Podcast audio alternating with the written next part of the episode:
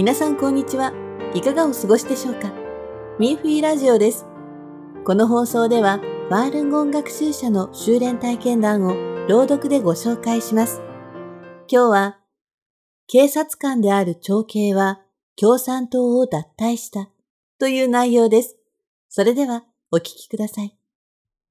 警察官である長兄は共産党を脱退した。文。中国のファールンゴン学習者。私の長兄は以前警察官をしていました。年齢差が大きいこともあり、仲は良くありませんでした。1980年代に長兄は警察学校に入り、警察官となりました。当初は彼は誠実で良い警察官になり、人々を助けたいと考えていましたが、次第に多くの悪い習慣を身につけ、気性も荒くなり、誇りっぽくなって、凶暴な顔つきになりました。1996年、北京の大学生だった私は、ファールンゴンを修練し始めました。迫害が始まる前でしたが、私が実家を訪れると、長兄はしばしば嫌味を言い、ファールンダーファーの修練を妨害してきました。1999年初め、彼は私にファールンゴンの修練をやめるように注意しましたが、その直後、彼は職場で移動があり、1999年4月から政府機関の仕事に就きました。表面上、誰かに助けられたように見えましたが、実はダーファー修練者の家族として兄は祝福を受けていたのです。この移動によって彼は多くの号を作ることなく、1999年7月に中国共産党以下中共が開始した迫害に参加することもなかったのです。ある日、私は実家に帰った時、兄は嫌味な口調で、拘束されたファールンゴン学習者以下学習者の一部が信仰を放棄する圧力に屈服しない警察官の友人から聞いたことを話しました。彼は学習者を馬鹿にしていました。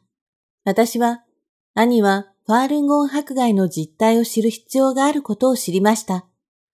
2000年、彼が北京に出張した時、一緒に食事をする機会がありました。私は兄にファールンゴン迫害に関する多くの事実を話しました。彼は何も言わず、ただファールンゴンを宣伝するときに注意するようにと言いました。そして2001年1月、中共が仕組んだ天安門昇進自殺事件が中国全土のテレビ局で宣伝されました。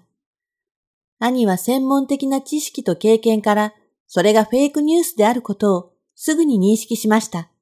それ以来、兄は私にファールンゴンの修練をやめるように説得したことは一度もありません。数年後、私が実家に帰り、テレビを見ていると、兄が入ってきて、あなたの主婦は仏ですか？と聞いてきました。私は躊躇することなく、はい、と答えました。彼は静かに立ち去りました。またある時、私は兄と実家で会った時、私は彼に、彼の友人である多くの警官は悪の報いを受けたのかと尋ねました。彼は、かつてのように友人をかばうことはしませんでした。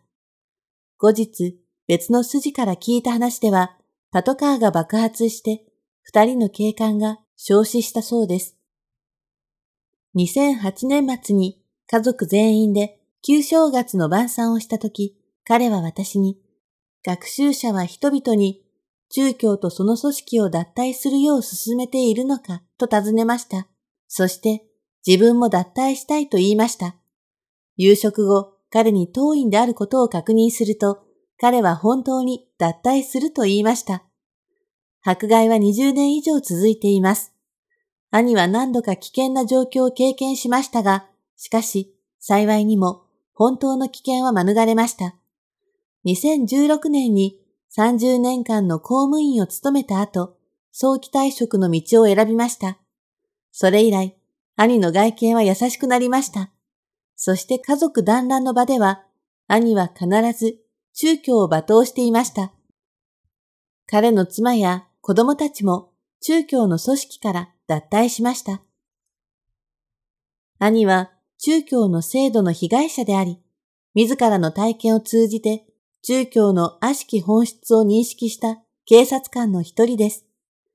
多くの人が彼のように宗教を捨て、宗教を信じなくなれば、宗教はいつまで存在できるのでしょうか